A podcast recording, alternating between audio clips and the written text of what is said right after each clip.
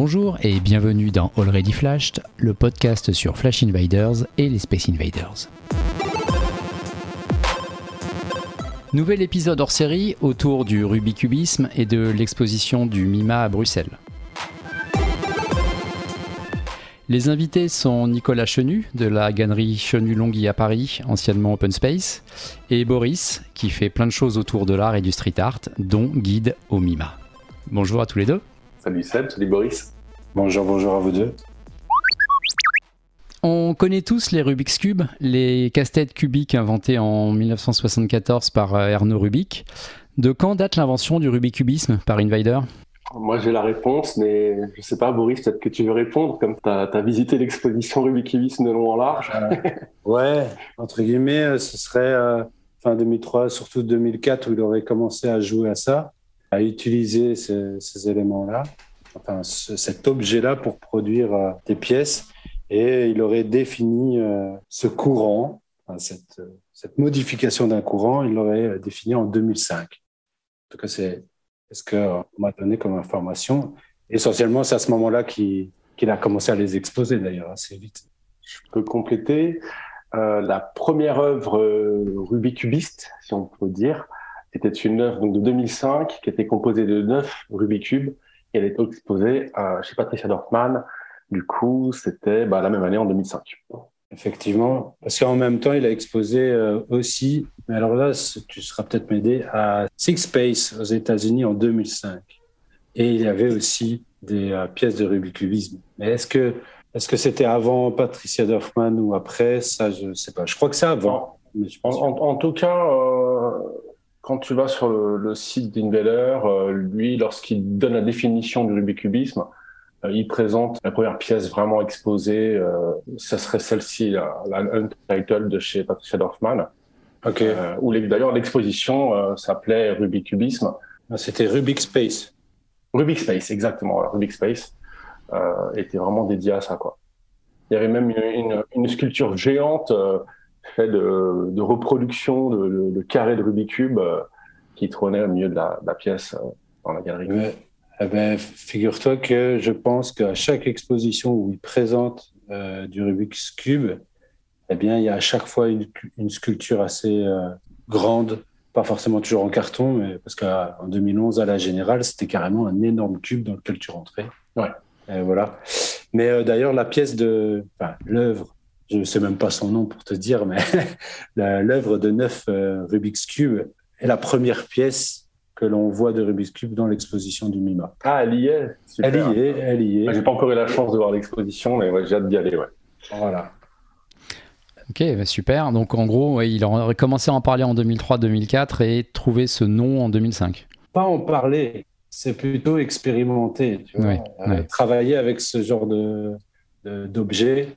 Je vais pas dire que ça traînait dans, son atelier, mais comme c'est quelqu'un qui expérimente depuis l'école, puisqu'il vient des beaux-arts, euh, Nicolas ne fera que confirmer, euh, il se cherche et tout ça, et donc forcément, par rapport à son travail de mosaïque, il développe aussi d'autres choses dans son atelier, euh, même donc ses livres, et aussi le développement finalement de, de son travail d'atelier. Et donc, il cherchait voilà, je ne sais pas exactement te dire ouais, ouais, ouais. comment il est tombé là-dessus, mais il y a un Rubik's Cube, je peux faire un truc et j'essaye. Donc, il a fait des expérimentations, mais elles sont sorties en 2005, effectivement, pour ces expositions. Ce qui est très, très rapide quand même. Enfin, moi, je trouve que c'est très rapide pour euh, déjà définir un mouvement alors qu'il était quasi en expérimentation, parce qu'il y, y a, eu un an entre l'exposition, les trois ou deux expositions de 2005. Ouais, ouais. Tiens, avant de revenir, enfin, on est déjà bien revenu sur la chronologie, mais une petite définition du rubikubisme ou de ce qu'il en a fait? Je te laisse, Nico. Alors, comment il définit ça? Euh, Il présente ça comme des œufs fabriqués avec des Rubik's Et, euh, et ça serait, euh, on va dire, un mouvement qui aurait été lancé par Invader. Voilà. voilà. D'ailleurs, je pense qu'il est noté mouvement du début du 21e siècle. C'est ça. mais, euh, mais je connais pas d'autres artistes qui utilisent vraiment ce terme. Euh, je pense que c'est c'est presque une marque déposée Invader. C'est vraiment son travail. Aujourd'hui, il y a beaucoup d'artistes qui utilisent le Rubik's Cube pour créer des œuvres. Euh, c'est ils utilisent plutôt ça pour reproduire du pixel d'ordinateur au final.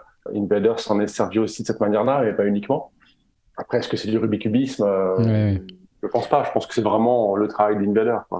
Bah, c'est une question que je voulais poser après. Euh, d'autres artistes ont repris le mouvement où il est, où il est seul sur le rubikubisme. Toi, tu dis qu'il y en a d'autres qui utilisent du Rubik's Cube, mais... Euh, oui, oui, oui. On voit beaucoup de stop motion sur Instagram d'artistes qui, qui, construisent des œuvres, qui reproduisent des portraits voilà, en, en Rubik's Cube. Ouais. Mais je pense pas qu'on puisse rattacher ça au travail d'Invader. Euh, c'est le même médium, mais c'est pas trop la même démarche. Bah, d'ailleurs, il y a même des gens qui sont pas artistes et qui le font. Oui. Et je pense qu'il y a des expositions carrément qui ont été montées sur des sur ce même principe avec le Rubik's Cube, mais qui portent pas ce nom-là forcément. Je crois que j'ai dû glaner ça à un moment donné sur Internet et euh, taper euh, pour une info sur Ernaud et, et, je suis tombé sur exposition de Rubik's Cube, tatata. Ta, ta, et c'est pas forcément des artistes, en fait, ça devient, c'est un jeu. Oui, oui c'est ça. C'est très populaire.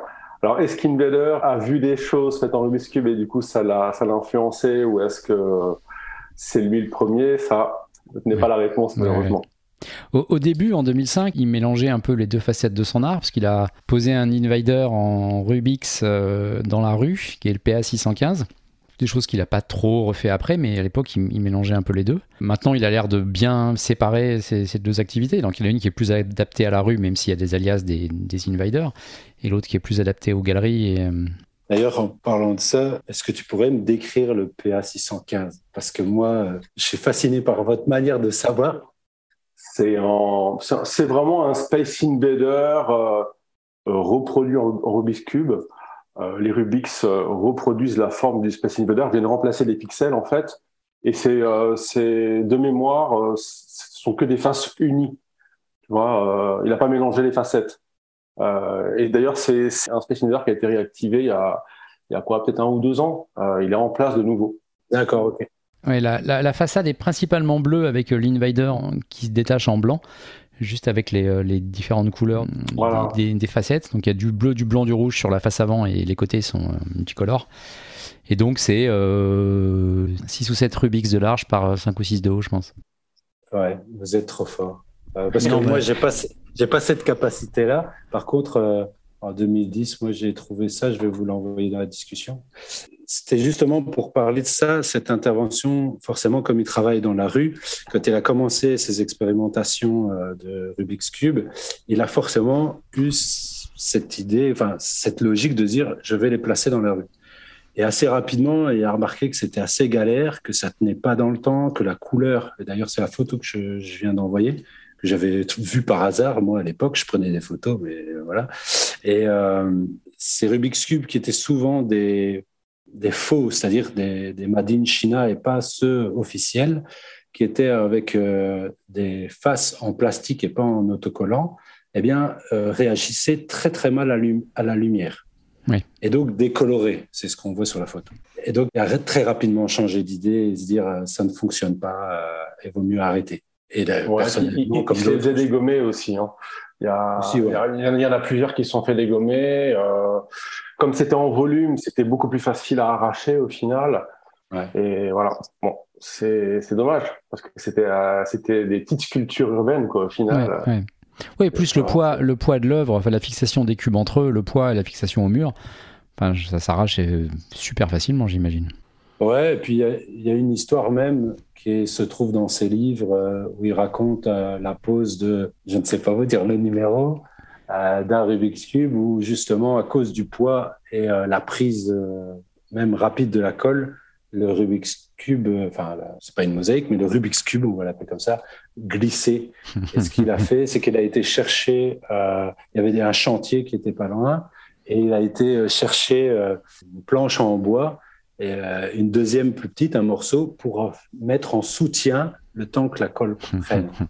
ça, ça peut se trouver dans, dans le livre de l'invasion de Paris. Oui.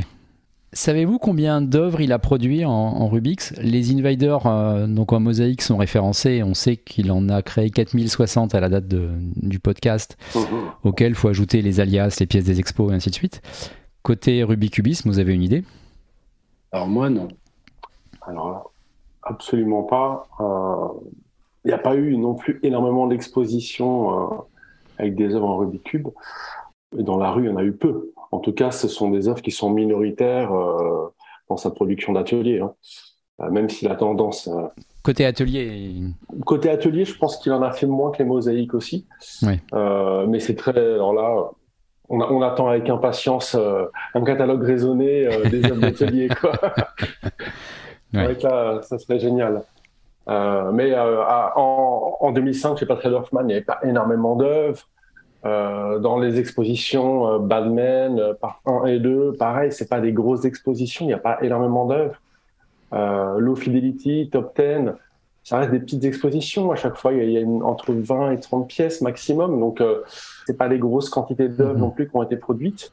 Après, il y a des œuvres qui ont été produites, qui n'ont pas été exposées en galerie. Euh, on en découvre. Mais c'est pour ça que j'ai hâte d'aller voir l'exposition Mima parce que là, euh, c'est le sujet. Donc, euh, d'ailleurs, Boris, il y a combien d'œuvres dans l'expo du Mima eh ben, euh, je connais pas par cœur. Je pourrais compter, mais c'est c'est pas ma cam. mais il y en a plus ou moins. Enfin, il y en a 150. Ah ouais, quand même. Et donc, euh, ce que je sais, moi, enfin, ce que je sais, ce qu'on m'a dit, c'est que en fait, depuis 2004-2005, il n'a jamais arrêté d'en faire. Ah oui.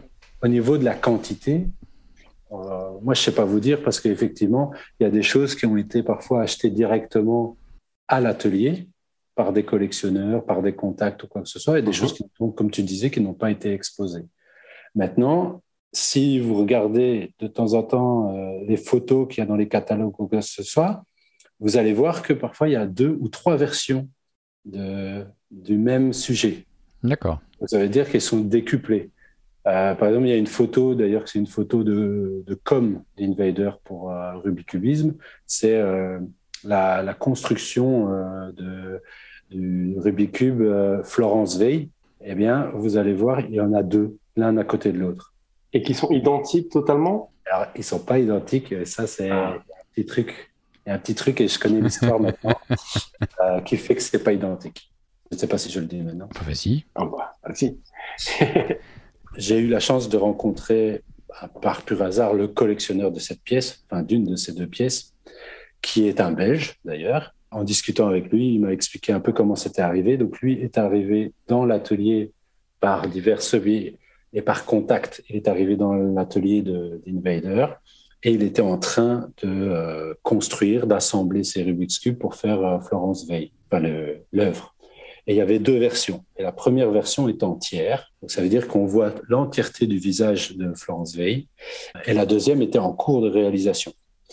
Le souci pour Invader, apparemment, ça vient des mots du collectionneur dont je tairai le nom, que je ne sais pas d'ailleurs, euh, eh bien, euh, c'est qu'il n'aimait pas la forme du menton de Florence Veil avec le Rubik's Et donc, ça ne lui plaisait pas.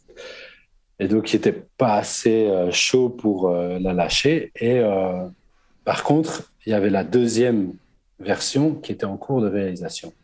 Et le collectionneur voulait une des pièces et il a dit ben, si vous voulez, je peux terminer celle-là, mais il fera pas l'entièreté. Et il a même dit non, tu peux la laisser comme ça si c'est ton choix. Et donc c'est pour ça qu'elle est incomplète. Il y a une ligne qui n'est pas terminée. D'accord. Cool. C'est un petit truc.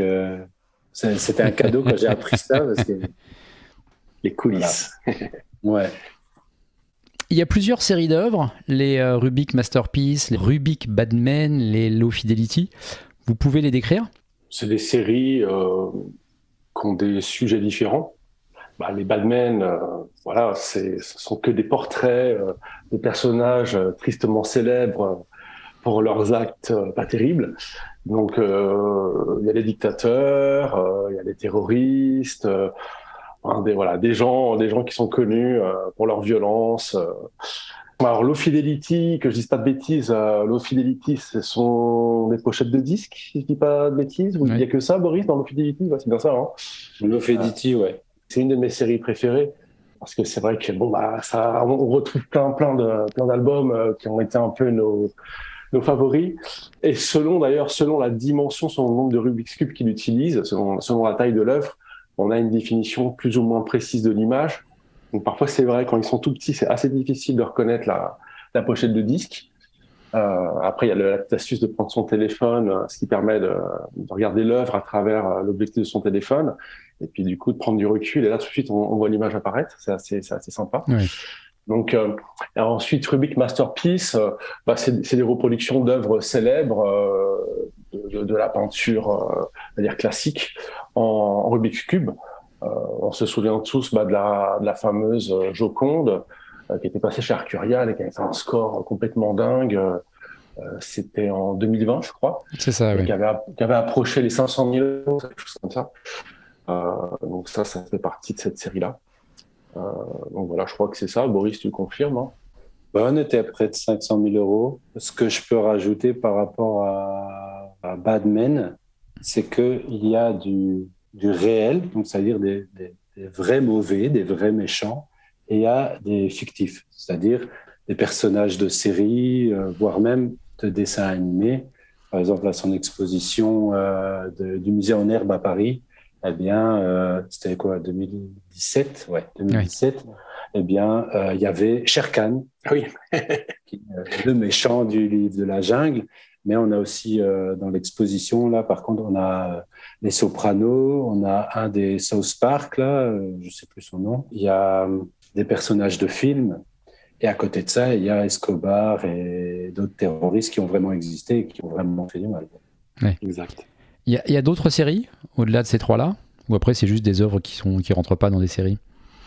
Euh, alors, ce que moi je trouve important et ce qu'on peut découvrir entre guillemets dans l'exposition, c'est la naissance du rubikubisme avec les premières pièces qui sont euh, des assemblages et qui restent très liés euh, au, monde du jeu vidéo des années 80, donc Space Invader et d'autres, hein, les premiers jeux d'arcade et tout ça, avec quelques personnages euh, un peu à la Mario ou quoi que ce soit. Et très très vite, il va euh, créer euh, déjà en 2005 un portrait de lui très basique, comme disait Nicolas, avec un des Rubik's qui était collé en ville. C'était très plat, il n'y avait pas d'idée de, volume ou quoi que ce soit. Il va faire pour cette exposition, et donc je pense, je pense que c'est la, c'est la Six, ouais, c'est la Six Space aux États-Unis à LA. Il va prendre une photo de lui où il est masqué, mhm. bien sûr, et il va le reproduire en Rubik's Cube. Et à partir de là, c'est la première image un petit peu photographique qu'il va travailler en Rubik's Cube. Il va faire après euh, quelques tests, il va faire une Astro Girl. C'est une femme qui est dénudée, mais qui porte un casque de, moto. Et là, euh, on est, si je ne me trompe pas, on est dans la même année, mais le développement technique de l'utilisation du Rubik's Cube va, va être assez impressionnant, c'est-à-dire qu'on va, on va rentrer dans cette idée de, de l'image pixel et photographique. Alors qu'avant, on peut-être dans euh, l'illustration euh, euh, numérique, tu vois, très mhm. plate. Et c'est là qu'il va aussi remarquer qu'avec un, œilleton de caméra, on n'a pas encore le téléphone, hein, on n'a pas encore le, ou très peu, eh bien, on peut prendre du recul plus facilement et voir ça. Et à partir de ce moment-là, il va commencer à créer des images qui vont être beaucoup plus génériques. C'est-à-dire qui vont être beaucoup plus populaires. Et ces images-là vont commencer par des explosions euh, de bombes Hiroshima, bombes nucléaires, et le 11 septembre. Et à partir de ce moment-là, il va se lancer dans des séries. D'accord. Donc, on commence avec quelque chose qui est de l'ordre, OK, populaire avec des jeux et tout ça, mais un peu de la private joke. Et à partir du moment où il va travailler sur l'image euh, pixelisée avec les Rubik's Cube, on en arrive à ce que je considérerais un travail vraiment beaucoup plus lié à, l'art contemporain avec un concept qui, va naître derrière. C'est là que vont naître euh, euh, ces séries, pour les, comme pour les classer d'une certaine mmh manière. Mmh Et en écho à ça, vous connaissez certainement mieux que moi, on va avoir par rapport à cette naissance et ce développement du rubikubisme, va avoir des, mosaïques qui sont liées au rubikubisme par les couleurs et par le jeu des formes, sans être euh, des rubikubes. Oui, Vraiment des mosaïques. Il, a, dessiné des, des Rubik's Cube euh, en mosaïque. Il a fait des, phases de Rubik's Cube en mosaïque. Il a associé des Space Invaders en mosaïque et des, des Rubik's Cube en mosaïque. Il y a pas mal de petites pièces d'ailleurs où il y a même le, le terme rubikubisme qui apparaît en mosaïque mm-hmm. euh, sur des pièces à Paris par exemple. donc c'est vrai que là, à un moment donné, c'est vrai qu'on on, avait le sentiment qu'il faisait la promotion de son travail de, de Rubik's Cube via ses mosaïques dans la rue aussi. Sachant qu'en parallèle de tout ça, ces mosaïques ont aussi évolué. C'est que tu, dis que le Rubik's Cubisme a commencé par des personnages de jeux vidéo, ce qui est aussi le cas des Invaders, et, euh, au fur et à mesure du temps, ça, a vraiment évolué. Il a fait pas de série, ou elle s'appelle pas des séries, mais... mais même techniquement, au début, Invader collait les carreaux un à un. Euh, je veux dire, un truc de fou, quoi. Alors qu'au fur et à mesure de, du travail, ben, il va commencer à jouer avec les, les grilles et le, collage sur place et le, le cello qui va protéger pour pouvoir le coller. Oui, il travaille en atelier en amont. Hein. C'est vrai que les, les, tout premiers euh, Space Invader étaient assez petits. Et dès qu'il a voulu commencer à agrandir un petit peu, même sans rentrer dans des dimensions immenses, il n'avait pas le choix. Euh, pour un gain de temps, euh, pour être sûr que ses mosaïques soient bien alignées, il a, il a utilisé va dire, la, la, technique un peu plus traditionnelle du mosaïste, c'est-à-dire collé sur un support qui ensuite, lui, est collé sur le mur. Quoi. Ouais. Et après, tu te professionnalises d'une certaine manière. Tu développes, tu cherches et puis tu essaies d'aller plus loin dans la technique. Dans ces premières séries de Rubik's Cube, une de ses références, c'est Suzanne Kerr, qui est euh, la designeuse des icônes d'exploitation d'Apple. En fait. Oui, oui, sur les premiers Macintosh. Ouais. Trucs, euh... ouais. Uh-huh.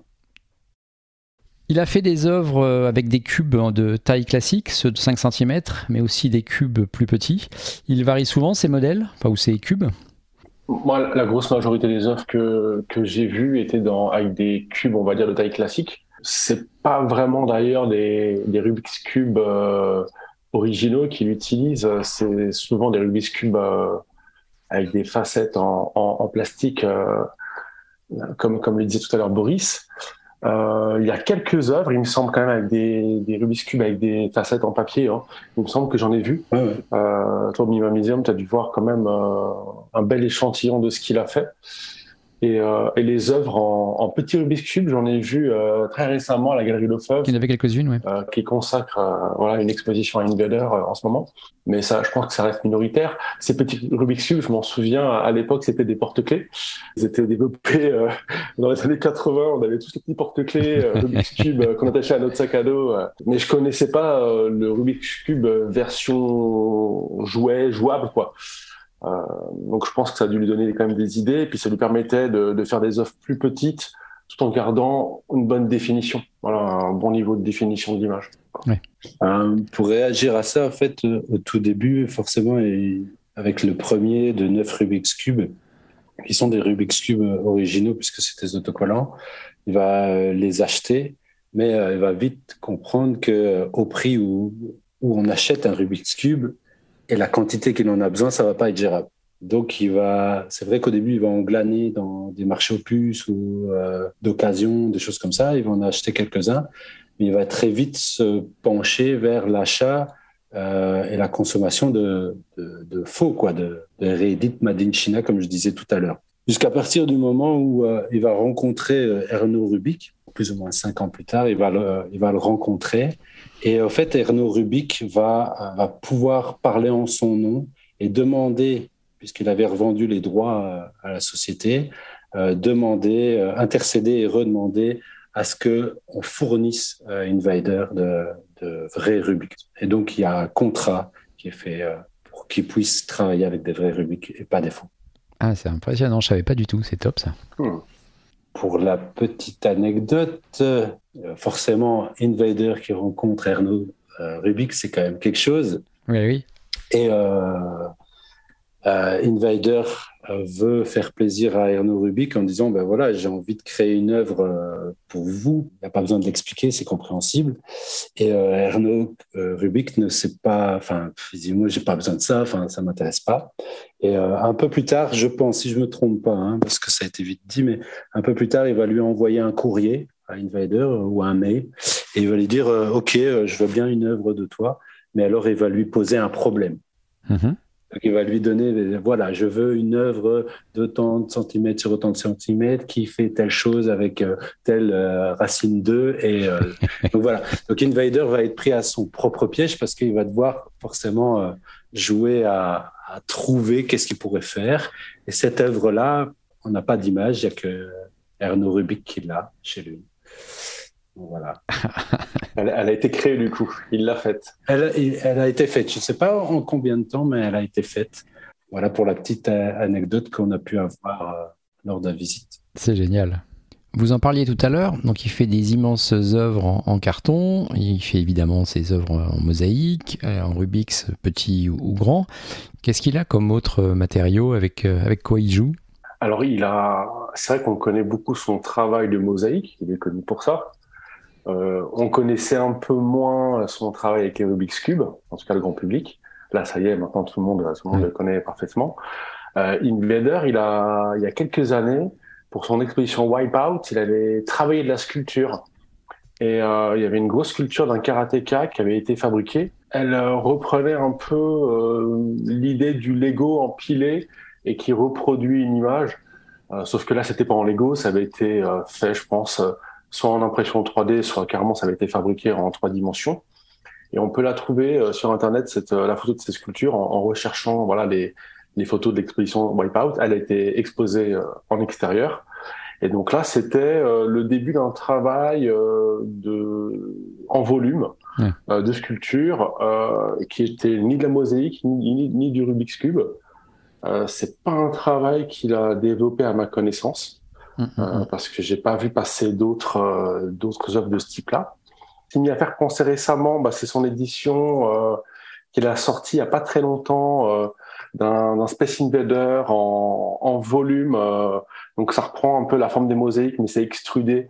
Et c'était une, une, petite sculpture en plastique qui avait été éditée à 5000 exemplaires et qui, était, qui a été vendue euh, en juillet dernier. Là, oui, c'est ça. Bah, c'est, euh, c'est, ça représente le... le... Stravinsky. Voilà, c'est ça. C'est l'Invader qui est place Stravinsky, ouais. enfin, en full. Il y, a la, il y, a la, moitié sur le mur en immense, et là, c'est euh, la version Voilà, exactement. Voilà, donc c'est c'est son seul médium euh, que je connais. Euh, bah, il a fait à Los Angeles pour une expo aussi des, des, symboles de. Oui. Des sortes de symboles de GPS, là, de forme de, de gouttes à l'envers. Le, le, point, vous êtes ici, euh, ça. voilà, comme, comme, sur, comme sur les maps Google, qu'on utilise tous pour localiser nos, nos chers Space Invaders. Mais oui, alors ça, c'était, c'est assez récent, ça, c'était, je crois, au, au mois de juin ou au mois de mai je trouvais que c'était un peu déconnecté de son travail, euh, qui est quand même très lié aux années 80, euh, aussi bien le jeu vidéo bah, que, le, que le Rubik's Cube, c'est vraiment les années 80.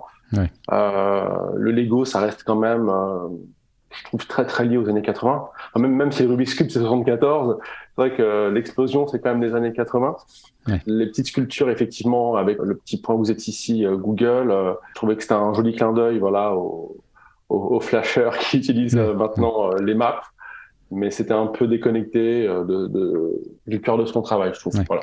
Pour, pour, en revenir à ces deux grands projets en parallèle, donc les mosaïques et le rubicubisme, on, on, a parlé tout à l'heure rapidement de la Joconde qui s'est vendue très très cher en 2020, que ça, la cote explose. Côté Invader, il y a l'alias de TK119 qui s'est vendu aussi il y a quelques années extrêmement cher.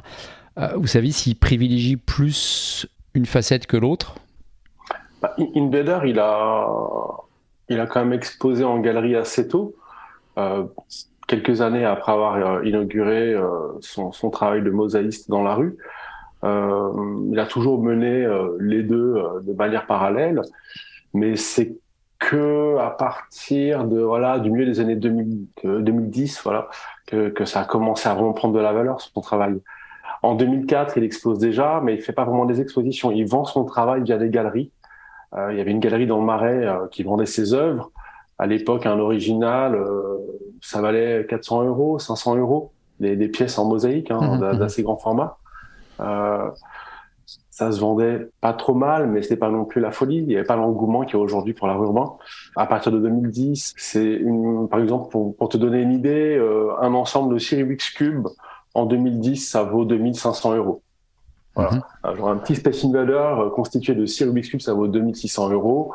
12 ans plus tard, ce genre de pièce, on est plutôt autour de 40 000 euros. Ouais. Donc on n'est plus du tout dans, le, dans, les mêmes mesures. Je pense que le, son travail en galerie euh, lui permet d'avoir une liberté financière et, et, de pouvoir réaliser un peu tous ses rêves, euh, être indépendant, euh, produire tout ce qu'il veut euh, de manière indépendante. mais ce qui l'éclate le plus, c'est quand même le travail dans le, de rue. D'ailleurs, il n'arrête pas. Euh, il voyage beaucoup. D'ailleurs, à travers tous ces voyages, on a presque l'impression qu'on suit ses traces, qu'on va dans le sud de la France ou à l'étranger pour flasher des, des, mosaïques. On a un peu l'impression de revivre sa vie et son œuvre, elle est souvent autobiographique. Autant il y a des centaines de Space Invaders qui se ressemblent un peu tous dans les rues de Paris, autant certains sont posés à des emplacements euh, qu'on a du mal à comprendre, euh, représentent des choses euh, qui sont un peu hors normes. Et quand on essaie de se mettre un peu à sa place, on, on imagine bah, que c'est peut-être là qu'il achetait les, les, jouets pour ses enfants, que l'école de ses enfants était pas loin. Pourquoi ce, cet immense Space Invader, il est pile en face d'une école ouais, ouais. Voilà, on, on, peut imaginer plein de choses. Mais c'est vrai que je pense qu'il y, y, a une bonne partie de ces œuvres qui sont euh, autobiographiques, en tout cas qui permettent de, de, suivre un peu son parcours. C'est clair que tous les étés, lorsqu'il va poser les, des, des, des, mosaïques, euh, il est sur son lieu de vacances. Donc euh, quand, quand, nous, à notre tour, on, on va sur, dans, dans, cette ville-là pour flasher, bah, en fait, on revient un peu les mêmes moments que lui, on repasse par les mêmes rues que lui, on a peut-être même fait nos courses dans le même magasin. Voilà, c'est ça qui est assez sympa, je trouve. Je pense que quand même, voilà, le travail de rue reste quand même sa première passion. Après, le travail de galerie, c'est un travail qui est très différent. Ça permet de, de faire des choses un peu plus grandes, euh, de travailler des séries. Euh, c'est deux choses qui sont complémentaires.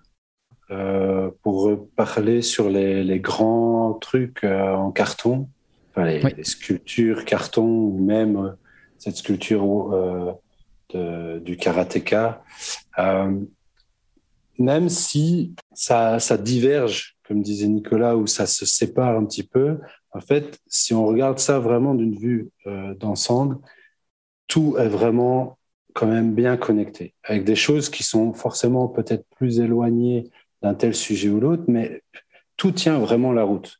Moi, par exemple, j'ai apprécié son travail par, par les mosaïques.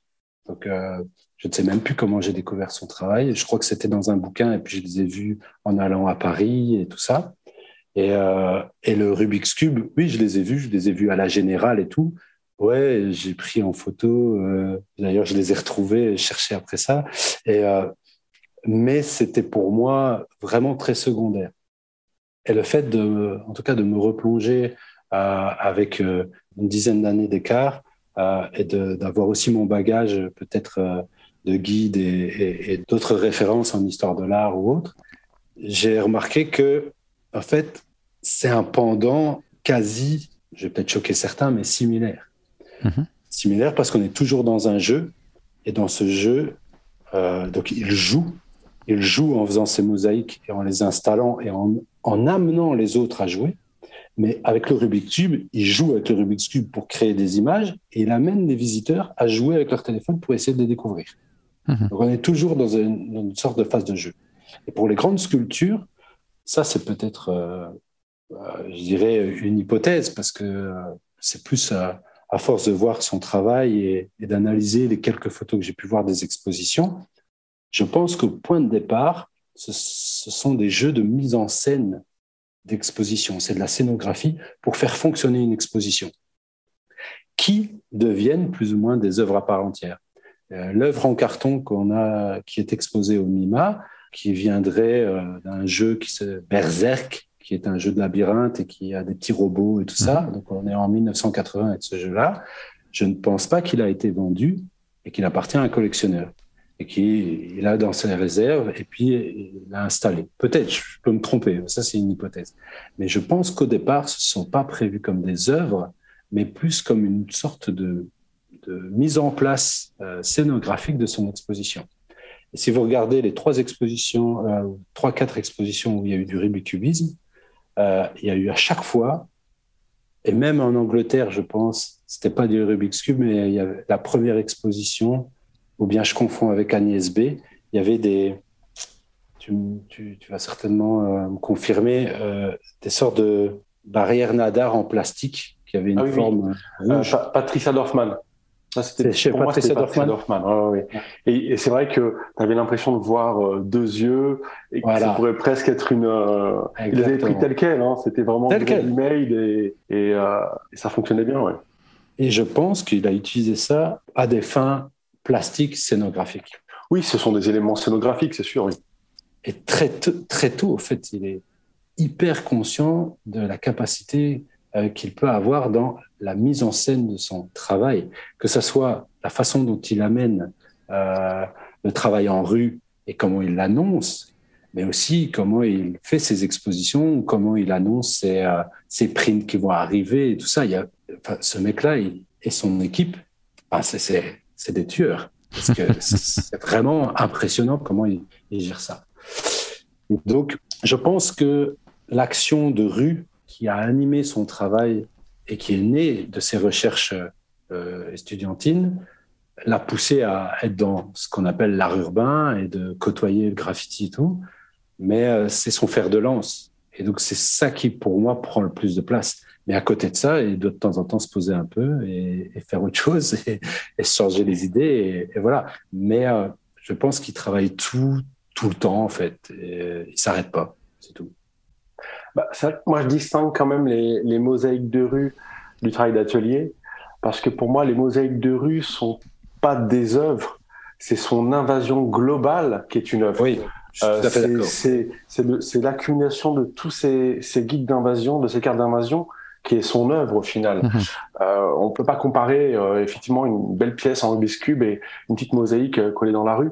C'est la démarche n'est pas la même. Les mosaïques, elles ont tout un lien entre elles, voilà. Et depuis qu'il a lancé son, son jeu, en plus Flash Invaders, là, ça a pris une dimension complètement différente parce que il s'est inspiré d'un jeu à l'origine pour créer ces petits personnages, les Space Invaders. Et, et aujourd'hui, c'est lui qui a créé un nouveau jeu. Euh, et on est à la fois dans le virtuel et dans le réel. Et je tiens à rappeler que c'était avant Pokémon Go quand même. Hein. C'était juste avant Pokémon Go qu'il a sorti 2014. ça. C'était quand même euh, génial. Et, euh, et aujourd'hui, des gens qui ne sont pas collectionneurs, qui sont pas forcément euh, férus d'art, euh, sont des grands passionnés d'Invader.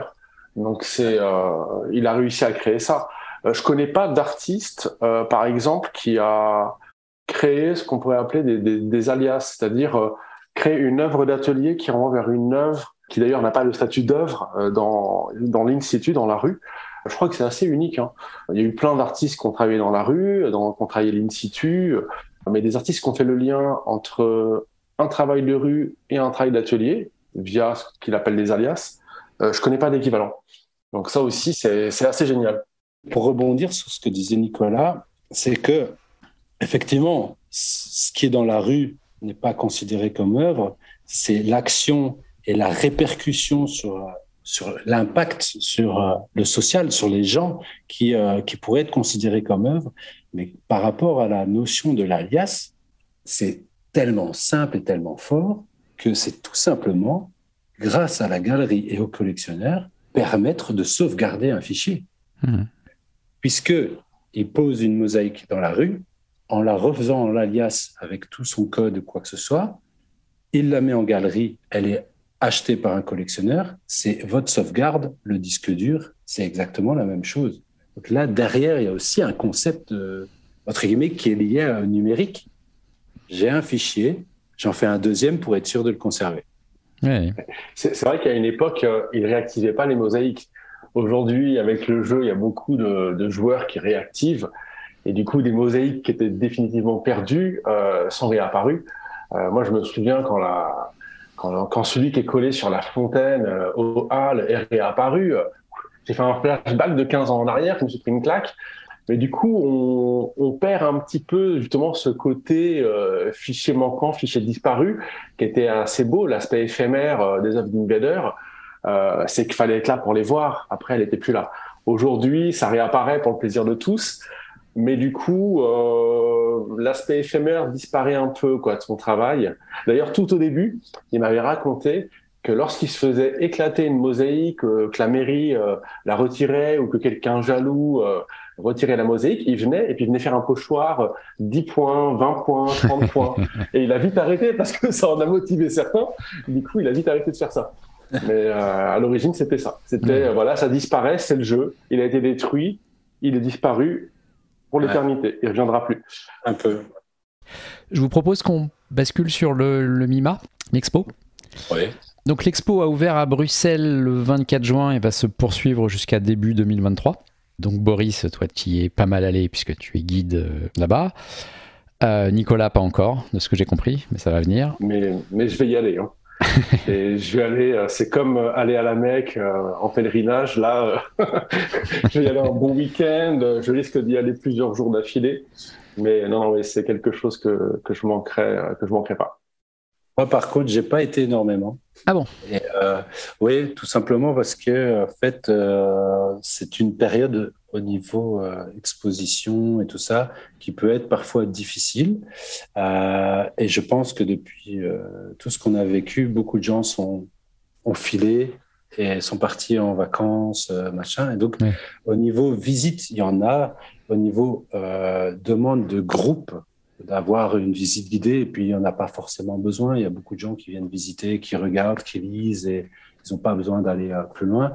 Il n'y en a pas énormément. Mais euh, j'ai eu forcément, je peux dire la chance, même si c'est mon boulot, mais de faire la visite, euh, la pré-visite, la visite préparatoire avec euh, le directeur, enfin un des directeurs, et d'être la veille, donc le 23, d'être présent pour ce que les gens appellent un peu les VIP, hein, qui étaient présents, qui étaient invités.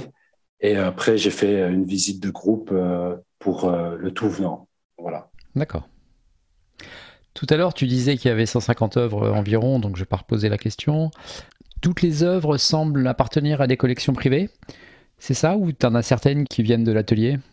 Alors, euh, il y en a qui viennent de l'atelier, certainement parce qu'il veut les garder, et il y en a forcément de, collections privées. J'ai rencontré par hasard à la soirée VIP le collectionneur en juste lui posant la question est-ce que vous voulez des explications? Parce qu'il n'y avait pas de visite guidée précisément. Et monsieur il dit ouais mais ça devrait aller, je connais, euh, je connais surtout celle-là. Ah, vous êtes le collectionneur Oui. Ok.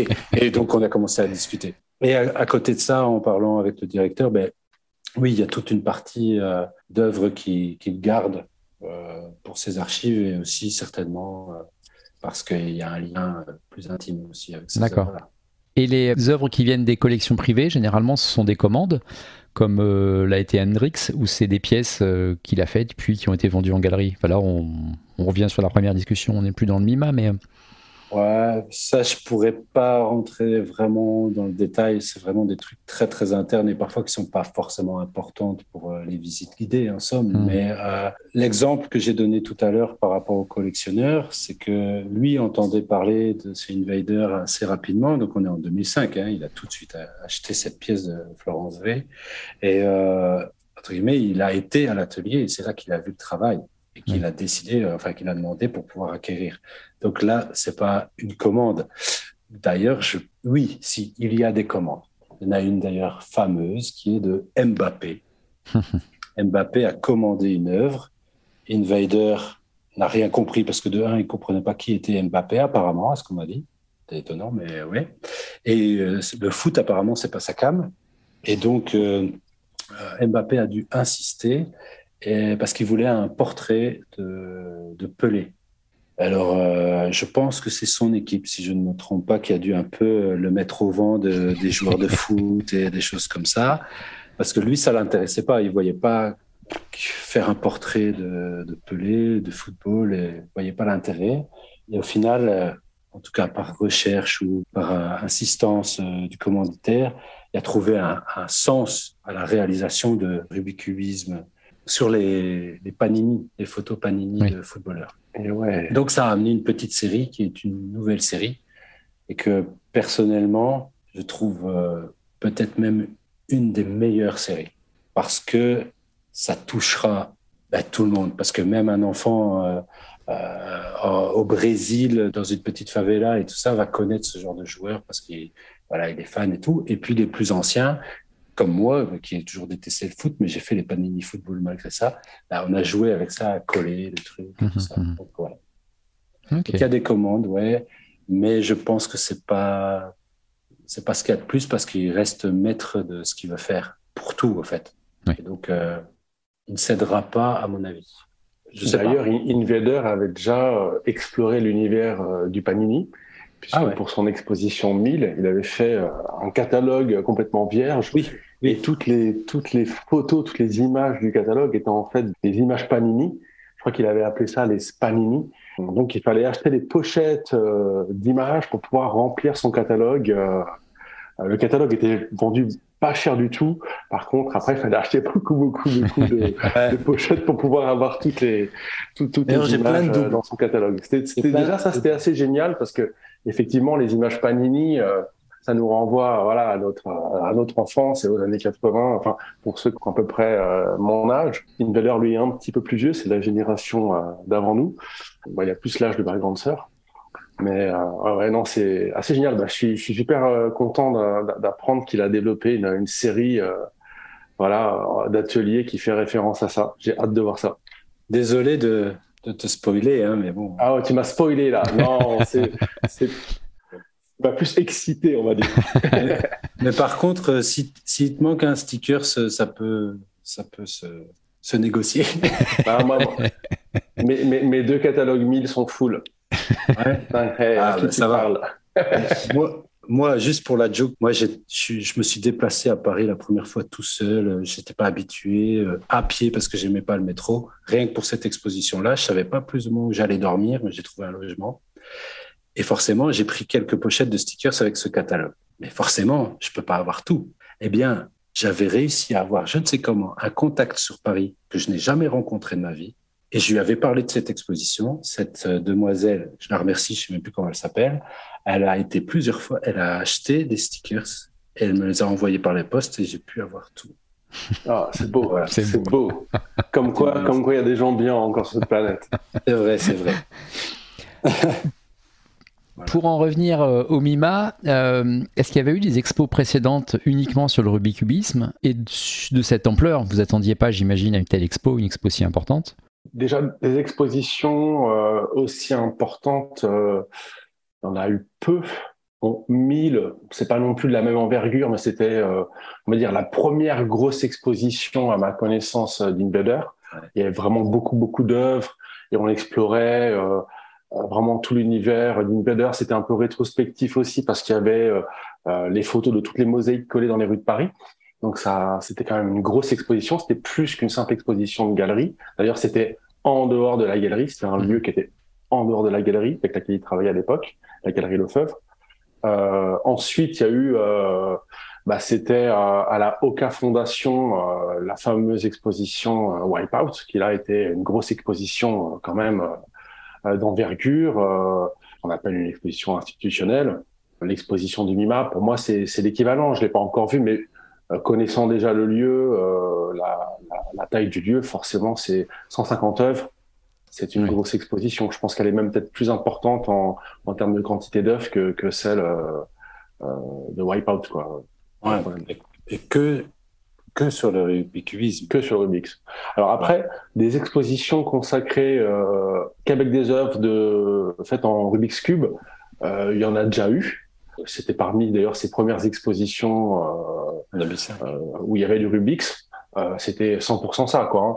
Chez Patricia Dorfman, alors il y avait des éléments scénographiques effectivement qui n'étaient pas en Rubik's Cube mais qui évoquaient le, le Rubik's. Après, il me semble que les, les Batman, c'est que du Rubik's faudrait, faudrait rouvrir les catalogues pour vérifier, mais il me semble que c'était que du ah, Rubik's Cube. Euh, ouais, en Angleterre, chez Lazaride. Ouais, chez Lazarides. Alors, Batman, il y en a eu deux. Euh, la première, elle était à Cologne. Euh, et la deuxième était chez, chez Lazarides, effectivement.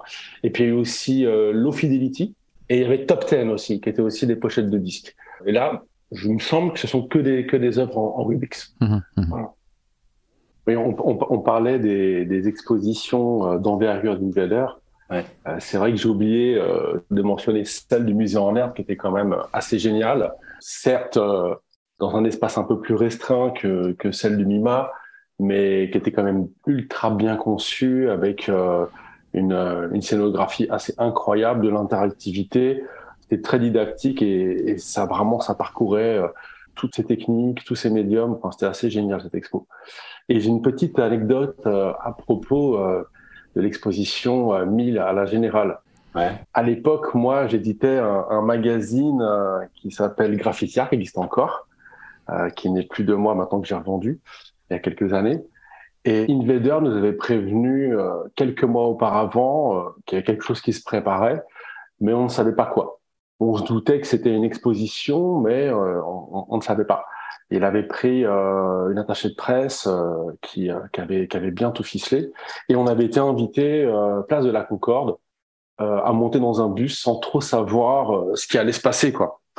Et donc dans ce bus, il y a plein de journalistes, il y avait vraiment tous les médias nationaux. C'était assez fou. Et donc l'attachée de presse euh, prend le micro, puis nous explique un petit peu ce qui va se passer. Euh, elle nous distribue à tous euh, un petit pack dans lequel il y a une carte de Paris, donc une carte d'invasion de Paris, mais uniquement pour cet événement.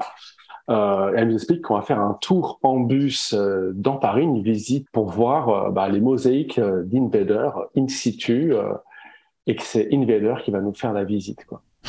donc on, attend, on attend que tous les journalistes arrivent, donc ça dure assez longtemps au bout d'une demi-heure, euh, moi je me dis c'est impossible, il montre pas son visage, c'est pas lui qui, qui, va venir faire la visite, j'y crois pas une seconde, ça va être un acteur. Et, et donc à un moment donné, il y a effectivement il y a un homme qui monte dans le bus, la porte se ferme, le bus démarre, il prend le micro. Puis il nous explique ce qu'on va voir. Et il porte un, masque. Et euh, donc je me dis merde c'est lui sous ce masque, est-ce que c'est possible? Et puis là il retire le masque. Et sous ce masque, il avait un autre masque. Et c'était bien Invader.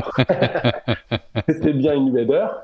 Et donc ça, c'était assez génial parce que du coup, on s'est fait euh, dans un bus climatisé, on s'est fait une petite visite commentée euh, par Invader euh, d'une sélection de mosaïques euh, triées sur le volet. Donc on avait notre petite carte d'invasion avec l'emplacement de toutes les mosaïques qu'on avait qu'on allait voir.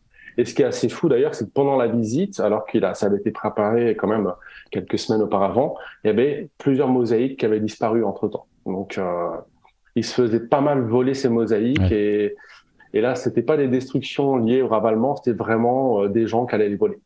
Euh, c'est au moment où son travail commençait à prendre une certaine valeur. Et c'est vrai que ça a suscité quand même pas mal de, de convoitises. Et bon, voilà, ça s'est un peu calmé aujourd'hui. les gens ont compris qu'au final, euh, ce qu'ils achètent dans la rue n'avait aucune valeur puisqu'il suffisait d'aller euh, dans un magasin qui vend des mosaïques pour se, pour se procurer les, mêmes mosaïques et, et, se fabriquer son, son invader. Donc voilà, c'est euh, petite euh, anecdote euh, de l'expédition de l'île. Et j'ai toujours ma carte d'invasion, du coup, qui est une carte d'invasion où il y a écrit presse dessus. Donc c'est une carte d'invasion de, de, Paris, et qui est un tirage ultra réduit et qui n'a quasiment pas été diffusé. Voilà, histoire de faire bisquer un petit peu les collectionneurs. Mais voilà, non. Et, et, donc, pour, ça rejoint un peu le propos de, de Boris qui disait que voilà, Invader et son équipe étaient quand même euh, super smart euh, en termes de, de, communication et de marketing parce que ce genre euh, d'événement pour présenter une exposition, c'était assez fou. Et puis, le, le bus s'est arrêté dans, c'est quoi, c'est le 11e arrondissement, c'est le 10e arrondissement, le long d'un canal, et on s'est posé au point éphémère. Et donc là, euh, Invader s'est assis au milieu de la pièce, on s'est tous assis en tailleur autour de lui, et là, il nous a expliqué ce qu'il faisait. C'était assez fou, on était comme des enfants à l'écouter, à lui poser des questions, euh, et c'était assez génial. Et euh, les semaines qu'on suivit, bah, il y avait des articles complètement dingues dans la presse, quoi. Euh, pour cette exposition, il a eu une couverture euh, médiatique dingue. Mais voilà, il avait bien préparé les choses, donc belle leçon, belle leçon de communication, une fois de plus. Ouais, ouais, il est fort. Il est très fort. C'est même cette exposition-là qui a vraiment fait décupler euh, sa, visibilité au, niveau euh, populaire et plus euh, les connaisseurs, on va dire. Ça, fait un gros, gros boom. Ça a été un moment charnière, c'est clair. Ouais, je pense que toute la communication qu'il y a eu autour, effectivement, a fait qu'un très large public a commencé à découvrir son, travail. C'est clair. Il y a eu avant et après. Et moi, pour le petit truc, moi, j'ai quelque chose qui n'a pas du tout de valeur. c'est que quand tu rentrais à la générale dans le, dans le container, c'était recouvert, le sol était recouvert de petits carrés de mosaïque. Ah, je, je m'en souviens pas de ça. Ah ouais? Euh, Avec une couleur dégueulasse d'ailleurs, je trouve. Et mais à pas si un jour il écoute ce truc, bah, j'en ai pris deux, trois, quoi. en disant, euh, en souvenir de l'expo et, voilà. ça n'a aucune valeur puisque je peux en acheter ailleurs. je pense qu'il y a beaucoup de flasheurs euh, qu'on ramassait un petit carré de mosaïque, euh, tu vois, en, flashant. Parce que c'est vrai qu'il y a beaucoup de mosaïques qui se dégradent d'elles-mêmes. Euh, les mosaïques qui sont collées, par exemple, le long du périphérique ou parfois même en ville. Hein. ça arrive souvent qu'on retrouve des, petits carrés de mosaïque. Enfin, moi, je sais plusieurs qui viennent de, de mosaïques, qui sont tombés naturellement, que je n'ai pas arrachés Et euh, voilà, et je les garde très précieusement en me disant, en espérant que ce soit pas des réactivations et qu'Invader les ait un jour touchés. J'ai aussi des petits bouts de mosaïque tombés sur le sol, dans le sable, mais je pense qu'à chaque fois c'était des réactivations du, Cap Ferré, celle qui est tout au bout. qui ah oui, celle-là, effectivement, elle a été réactivée un paquet de fois. Pour euh, revenir sur l'expo, comment réagissent les visiteurs, Boris? Ils sont tous fans de street art euh, avant de venir Ils connaissent tous Invader ou pas du tout? euh, Alors, non. ayant guidé depuis la première exposition au MIMA, qui était essentiellement axée art urbain, street art, en fait, il y a des gens qui arrivent sur tous les groupes euh, de tous les âges. Il y en a qui connaissent, il y en a qui connaissent pas du tout, il y en a qui sont pas de ce monde-là, mais qui font euh, qui font un tour, qui aiment bien visiter. Il y a une sorte aussi de, pourrais dire, du peu que je connaisse, parce que je suis pas de Bruxelles, mais il y a une sorte d'image du MIMA, de ce nouveau musée qui change un peu la donne par rapport à, ce qui était déjà mis en place, ce qui fait qu'il y a des gens qui naturellement euh, ont entendu parler et se sont dit on va aller voir. Ça change un peu des autres institutions. Et donc, il y a vraiment de tout. Et donc, euh, dans mon premier groupe, il y avait une dame qui, qui devait peut-être avoir 75 euh, ans, quasi 80, qui était avec sa fille. Et à côté de ça, un peu plus loin, en fait, c'est par ce biais-là qu'on s'est rencontrés. Ben, il y avait un flasher qui venait de, de Rennes, par exemple. Lui n'était pas dans le groupe. Il a voulu s'insérer, mais voilà, pas quand même, je pouvais pas faire ça à ceux qui m'engagent. Mais donc, euh, donc voilà. Donc euh, il y a vraiment euh, un public vraiment, vraiment éparse. C'est pas, c'est pas défini. Parfois même des enfants. Le, MIMA est, devenu aujourd'hui une vraie institution à, Bruxelles. il y a eu énormément de communication autour de la création du musée. Ils se sont créés dans un quartier qui est anciennement un quartier industriel qui après est devenu un quartier très populaire. Euh, bah, c'est Molenbeek, hein, on, connaît, euh, on connaît nous en France pour d'autres raisons. Euh, mais les, terroristes du Bataclan étaient, étaient, pour certains issus de ce quartier. Mais voilà, donc c'est ils ont eu quand même un gros gros soutien de la ville de Bruxelles. Et moi, j'y suis allé plusieurs fois, et c'est vrai qu'à chaque fois que j'y vais, les gens que j'y croise sont d'origine très différente, d'âge très différent. c'est un musée c'est un musée. Euh, c'est pas un, c'est pas un ghetto euh, de l'art urbain. D'ailleurs, c'est assez transversal ce qu'ils, ce qu'ils font. On va du graphisme à l'illustration, à la culture skate, tout, tout ce qui est un peu culture euh, parallèle. Et on va, dans l'art urbain, on va dans plein, plein de choses. Donc c'est assez riche au final, et le public qui vient, il est aussi très, très varié, très riche, quoi. Mais, Et d'ailleurs, il y a même, mais ça on ne le sait pas parce qu'ils en font pas la pub il y a des partenariats avec euh, des clubs ou des, des entités, euh, des mini-associations du quartier. Et donc, par exemple, euh, pour une nouvelle anecdote, les, le service entre guillemets de sécurité sur Invader de l'exposition, c'est des jeunes du club de boxe du quartier de Montréal. Ah Merci pour l'info. voilà. On n'ira pas les chercher. non, il vaut mieux pas, mais ils sont très sympas et très cool. Pour rebondir là-dessus, apparemment, donc, dans, les premières expositions où ça a été euh, montré, de ce qu'on m'a dit, c'est que finalement, le public passait assez rapidement devant euh, les différents euh, tableaux comme Low Fidelity ou les premières images comme les explosions Hiroshima, enfin bombes atomiques et autres.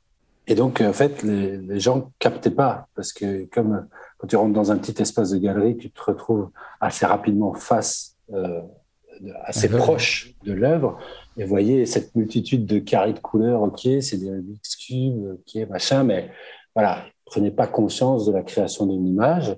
Et donc, euh, il est venu, euh, entre guillemets, apposer, je ne sais pas si ça s'est fait en expo ou bien, enfin, en exposition galerie avant, ou en tout cas, à la générale, ça y était, où il est venu apposer ou donner un sticker et une petite affichette avec ce premier téléphone à clapper pour dire mhm. vous verrez mieux avec euh, l'appareil photo de votre téléphone. Donc utilisez votre téléphone. Ça sans avoir à prendre du recul. Euh.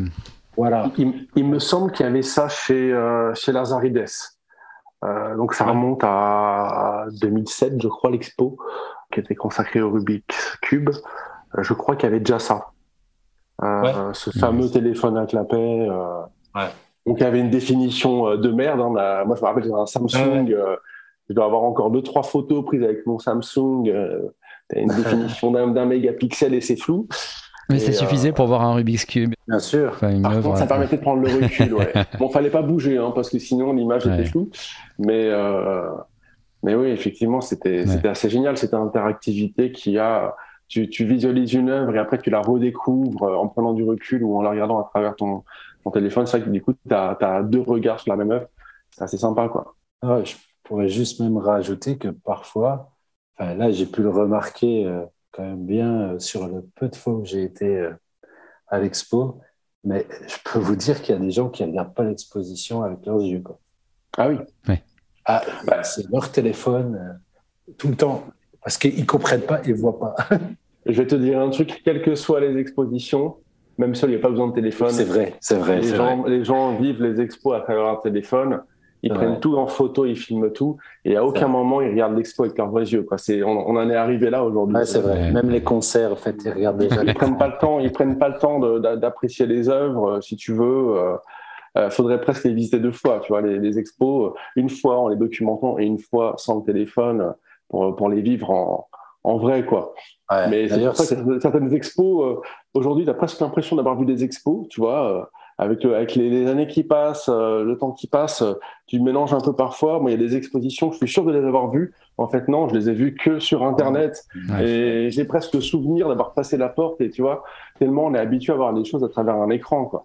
Mais euh...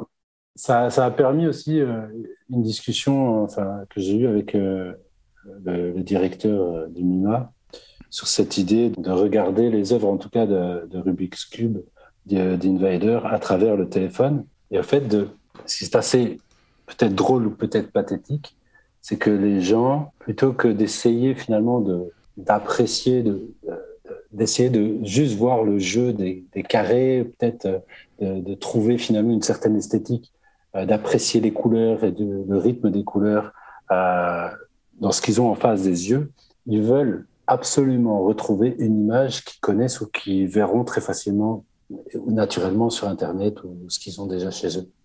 Oui. Et donc, ils, zappent cette possibilité de voir autrement quelque chose qu'ils connaissent déjà. Ils veulent absolument se rassurer. Ah ouais, ça, je connais. Plutôt que de se perdre dans l'image. Oui, ils n'essayent pas euh, sans téléphone avant pour essayer de deviner. Bah, chez Lefebvre, toi, nous, par contre, on a essayé de deviner ce que c'était. Voilà. Et certaines œuvres, franchement, on n'y arrivait pas. Pourtant, on connaît le boulot d'Invader. Il y a des œuvres. Euh, Sur les low fidelity, hein, particulièrement, c'est dur. Ouais, je connaissais pas la pochette d'album. Euh, bon, il y avait Johnny Cash. Euh, j'aurais jamais j'aurais trouvé. Mais je voyais même pas ce que ça représentait. Et hop, le téléphone, effectivement, tu vois apparaître quelque chose. Donc même en étant un peu exercé, c'est pas forcément évident. Mais oui, les, gens vont à la facilité de plus en plus. Hein, c'est clair. Et d'ailleurs. En, en, parlant des, des, Rubik's Cube, donc euh, tu, tu m'as appris qu'il avait réussi à en commander directement euh, bah, à, la, à, la, à, la, vraie marque Rubik's Cube. Mais euh, ce qu'on n'a pas dit aussi, c'est que sur une des facettes d'un des Rubik's Cube, il y avait, il, il mettait quand même son, son, petit logo à lui. Euh, c'est quoi Il y a écrit Rubik Cubisme, c'est ça Ouais, c'est ça, Rubik Cubisme. Et en fait, ça, dès le départ, il l'a fait faire. C'est de la sérigraphie dessus. Le mec, il commence un projet, il essaye, et même pas un an après le début, il a déjà en tête de mettre officiellement un truc, euh, tu vois, c'est déjà du, du défini et hop, parce que ça, ça a l'impression d'être euh, un truc tout fait, fait par la marque, quoi. C'est tellement bien imprimé dessus et tout ça. C'est ce que j'avais demandé comme question. Je dis, mais on est en 2005, il y a déjà cette marque-là. Comment... Oui, il, a, il, a, prévu. Donc il est soucieux du détail, mais on ne peut pas imaginer, on peut pas imaginer le travail que c'est. Euh, il pense à tout. Et c'est d'ailleurs pour ça que quelqu'un qui s'y connaît peut-être énormément et qui, qui va chercher toutes les références, même dans les scénographies et tout le bazar, même dans les livres, va pouvoir remarquer des petites erreurs parce que c'est fait main, qu'il a toujours le regard derrière et que même s'il a une équipe, c'est pas un truc euh, bah, c'est hyper carré, mais c'est un truc où il y a quand même des petites failles et il y a des petits bugs comme ça qui arrivent. Donc, euh, par exemple, ça peut être euh, dans le livre de, de Paris, euh, l'invasion de Paris, son invasion du Louvre. Tu peux voir les photos d'un côté et puis les numéros de l'autre, et tu vas voir qu'il y a juste le numéro correspond pas tout à fait à la photo. il y a des quelques, Il y, a, quelques erreurs, effectivement, j'en ai noté quelques-unes, même sur la position de certaines pièces. Il y a eu des, inversions. Voilà. Mais se dire que tu débutes quelque chose, donc 2005 euh, et on est en 2022, il continue à faire des Rubik's Cube. Et en fait, déjà dès le départ, tu penses à, faire un truc où tu te dis euh, le label, quoi. C'est top, ça a l'air d'être euh, quelque chose. Le label et, et, le mouvement, il a donné un nom à le mouvement. Mais je, je veux dire techniquement l'imprimer, comme si c'était. Oui, bien sûr, ouais. En fait, il a, il, il, il a gardé l'esprit euh, de Rubik's Cube, quoi, vraiment de la marque qui fabrique son jouet, qui va mettre sa marque dessus. il, a, il a gardé cet esprit-là, mais ce qui est assez fou, c'est qu'il a, il, a donné un nom à ça, qui est un petit clin d'œil au cubisme, voilà, même s'il n'y a aucun lien. Mais voilà, un espèce de nom de mouvement. Il a créé son, un mouvement dont il est, le seul, euh, le seul artiste. Euh, non, ouais, c'est très fort, très marrant. Bon, ben super. Merci à tous les deux. Je pense que ça va être la plus longue interview du podcast. je, voulais, je voulais ajouter. Euh, Forcément, tu veux rajouter encore. Ouais, bah, je voulais ajouter quelque chose par rapport euh, au, travail d'Invader, puisque bah, là, on, vieillit tous avec lui. Euh, les, le, début de l'invasion a réellement commencé en 98, donc ça commence à faire euh, quelques années. Et c'est vrai qu'on suit son travail depuis plusieurs décennies. On, vieillit avec lui, c'est quelque chose qui est dans notre quotidien. On, en voit partout dans le monde. Maintenant, il y a l'application. Enfin voilà, c'est c'est quelque chose qui est vraiment présent dans, dans nos vies. Et ça, c'est vrai qu'il y a peu d'artistes qui ont réussi à fabriquer quelque chose, enfin une œuvre euh, euh, multi, qui prend plein de formes euh, aussi différentes. Et je pense, voilà, je, non seulement je pense, mais je vais militer pour, pour que le travail d'Invader rentre dans le patrimoine mondial de l'UNESCO. ça ne se fera pas demain, mais je suis certain que dans 20, 30, 40 ans, ça aura pris une telle dimension que les œuvres seront là depuis tellement longtemps. Bah, imagine, euh, dans, dans 30 ans, euh, il y aura certaines mosaïques qui ont un demi-siècle. Oui, oui. Tu vois? Qui sont là sur un mur, sur un, immeuble haussmanien, euh, sur un, immeuble ancien à Rome, qui sont là depuis un demi-siècle, et, que plusieurs générations les voient tous les jours en passant devant. Euh, c'est presque des, mini-monuments euh, en soi.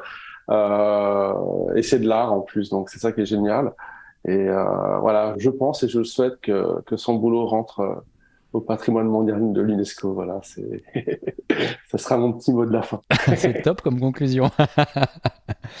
je pense, pour réagir à ça, que d'une certaine manière, sa méthodologie de travail, son souci du détail, euh, son envie d'aller euh, vraiment, euh, peut-être beaucoup de gens ne le voient pas, mais avoir à atteindre un degré de perfection extrême dans chaque chose qu'il réalise, de monter une exposition comme ça et peut-être les autres qu'il a faites, celles qui sont institutionnelles, et étrangement pas à Paris, enfin pas chez lui vraiment, puisque la Générale, comme on l'a dit tout à l'heure, c'est une grosse exposition en lien avec une galerie, mais c'était pas une institution qui, qui, le prenait. Si on regarde les autres expositions ici dernièrement en 2018 et de ça, à Los Angeles, je pense, ou à New York, je ne sais plus, euh, ils rentrent de plus en plus dans une sorte de, mise en scène, de scénographie très liée à ce que je pourrais appeler la White Cube, parce que quand on regarde cette exposition au MIMA,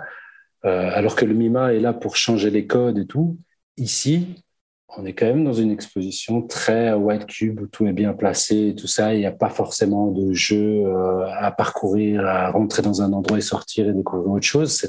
C'est assez euh, très très propre, comme on dit peut-être dans, le milieu.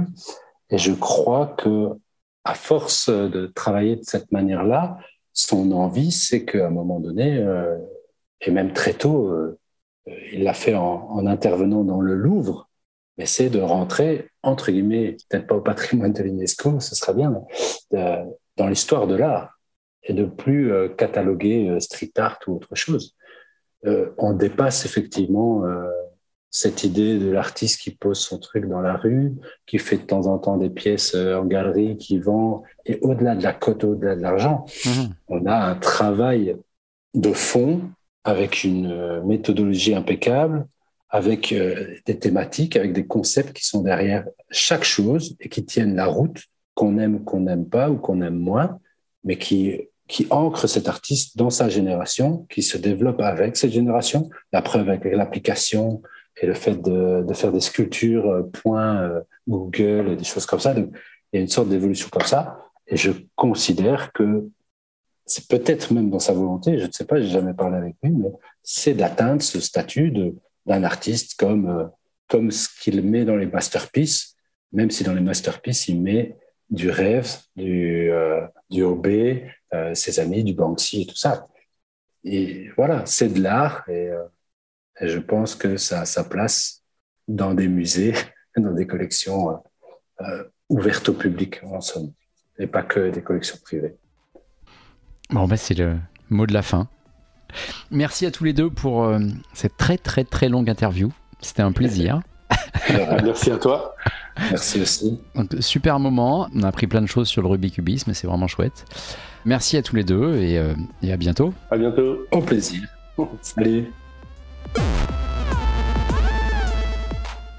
Fin de ce nouvel épisode consacré au Rubikubisme.